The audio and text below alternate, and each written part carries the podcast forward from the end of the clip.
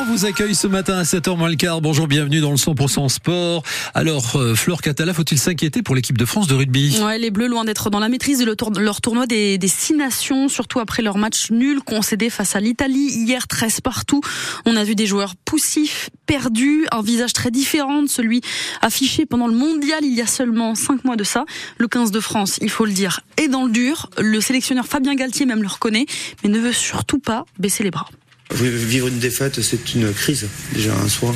Donc c'est vrai que là, c'est une période où, euh, après une défaite à domicile, une victoire en Écosse et un match face à l'Italie, c'est une période difficile, douloureuse, parce que le résultat n'est pas celui qui était attendu. Là, c'est un match nul euh, qui aurait pu euh, être aussi une défaite, hein, on est tous conscients. On est dans le dur, mais ni abattement, ni colère, parce que je, je trouve que les joueurs ont été très généreux et la volonté très ferme de se retrouver pour aller euh, jouer euh, le dernier bloc du tournoi, c'est-à-dire au Pays de Galles à Cardiff, avec ambition et recevoir l'Angleterre.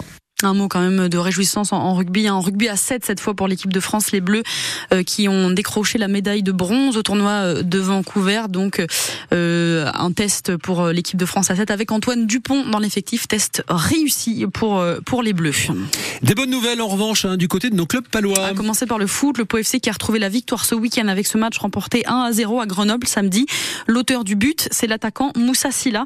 Première victoire depuis début décembre pour pour le POFC et euh, cet attaquant, donc Moussa Silla, qui en est, très satisfait. Ouais, c'est bien, tout en restant humble, c'est bien. Je suis attaquant, il faut que je marque des buts, il faut que je fasse marquer et il faut que je continue comme ça. Je me sens bien. Après, comme je l'ai dit plusieurs fois, les qualités, elles ont toujours été là. Il fallait juste que j'enchaîne les matchs. Parce que quand un joueur, il enchaîne, il est heureux, il prend de la confiance et du rythme. Aujourd'hui, c'est ce que j'ai et je suis content. Tout va bien, la vie est belle.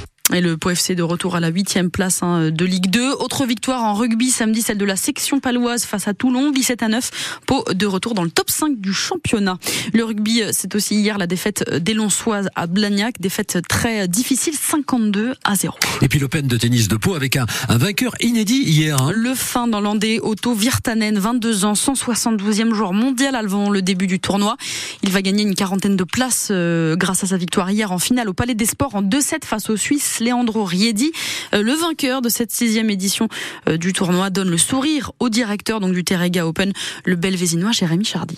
Je pense que un bon exemple euh, des challengers, c'est que il y a toujours des nouveaux joueurs, des jeunes joueurs que ben, personne ne connaît. Même moi, je, je le connaissais pas bien, mais il a pas volé sa victoire du tout puisqu'il a enchaîné euh, PR, euh, Pouille, Nakashima et là la finale. Voilà, donc je pense que c'est bien. Et puis j'étais aussi très content ben, du monde qu'il y avait pour la finale. Il y avait deux jeunes joueurs, pas du tout connus par le public, et les, les gens ont répondu présent. Donc ça montre que les gens ben, commencent à aimer regarder le tennis, et aimer venir au palais pour voir du tennis. Donc euh, voilà, ça fait vraiment plaisir.